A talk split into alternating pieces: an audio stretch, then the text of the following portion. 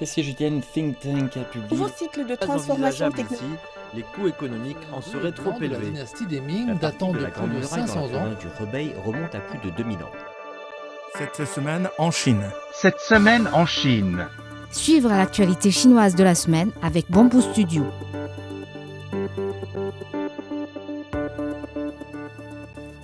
Plupart des biens d'équipement suivis par les autorités chinoises des statistiques ont enregistré une augmentation des prix à la mi-juillet par rapport au début du mois, selon les données officielles publiées lundi.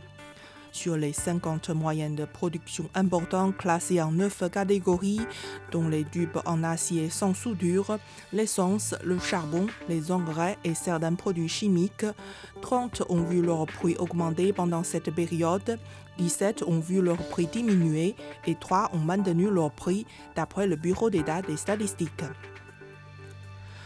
Le magazine Fortune a publié mardi le dernier palmarès des 500 plus grandes sociétés chinoises dont le revenu total a atteint 15 000 milliards de dollars américains en 2022.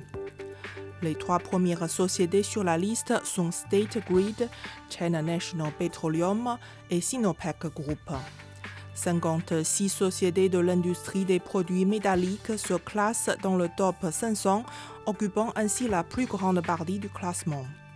Les trois premières sociétés les plus profitables sont Industrial and Commercial Bank of China, China Construction Bank et Agricultural Bank of China. Andong Health, fabricant des appareils médicaux électroniques, dispose du taux de bénéfice net le plus haut, 61%. Le box-office de CDD a dépassé 10 milliards de yuans en Chine avec trois films chinois en tête de liste. Lost in the Stars, un film de crime et thriller, a obtenu jusqu'à présent plus de 3,5 milliards de yuans. Never Say Never, basé sur une histoire réelle, a gagné près de 1,9 milliard de yuans. Et le film d'animation Chang'an, qui raconte la vie de Li Bai, poète le plus connu dans l'histoire de Chine, arrive à la troisième place avec une recette de 1,1 milliard de yuans. Cette semaine, deux nouveaux films chinois sont devenus rapidement des blockbusters.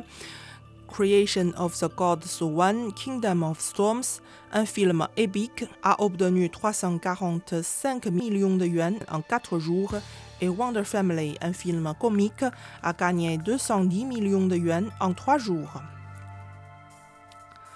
La giga-usine Tesla de Shanghai a récemment commencé à exporter son modèle Y vers la République de Corée. C'est pour la première fois que des véhicules Tesla fabriqués en Chine entrent sur le marché de la République de Corée. Auparavant, les véhicules Tesla exportés vers la République de Corée étaient produits dans l'usine de Fremont aux États-Unis. L'usine de Shanghai a enregistré un volume mondial de livraison de 476 500 véhicules au cours du premier semestre de l'année, ce qui équivaut à environ deux tiers de son volume de livraison totale l'année dernière. Actuellement, un véhicule peut sortir de la chaîne de production de l'usine en moins de 40 secondes et plus de 95% des pièces automobiles peuvent être fournies localement. Le typhon Toksuri devrait toucher la Terre vendredi dans le sud de la Chine. Le Centre météorologique national a émis mercredi matin une alerte rouge au typhon Toksuri, l'alerte la plus élevée de son système d'alerte à quatre couleurs. Le typhon devrait s'enforcer dans les terres et se déplacer vers le nord, ce qui pourrait toucher des régions de niveau provincial comme le Fujian, le Guangdong, le Zhejiang, le Jiangxi, l'Anhui, le Shandong, le Henan, le Hebei, Tianjin et Beijing. La 33e Salon du livre de Hong Kong s'est clôturé mardi. Durant une semaine, cet événement a accueilli près d'un million de visiteurs qui ont dépensé en moyenne 112 dollars américains par personne. Les romans, les bandes dessinées, les guides touristiques, ainsi que les livres pour les enfants et les adolescents ont constitué des documents les plus populaires de cette foire. Tencent a annoncé jeudi que WeChat Pay sera ouvert aux organisations internationales des cartes comme Mastercard, Visa, TCB et Discover Global Network dans le but d'améliorer l'expérience de paiement digital des utilisateurs étrangers.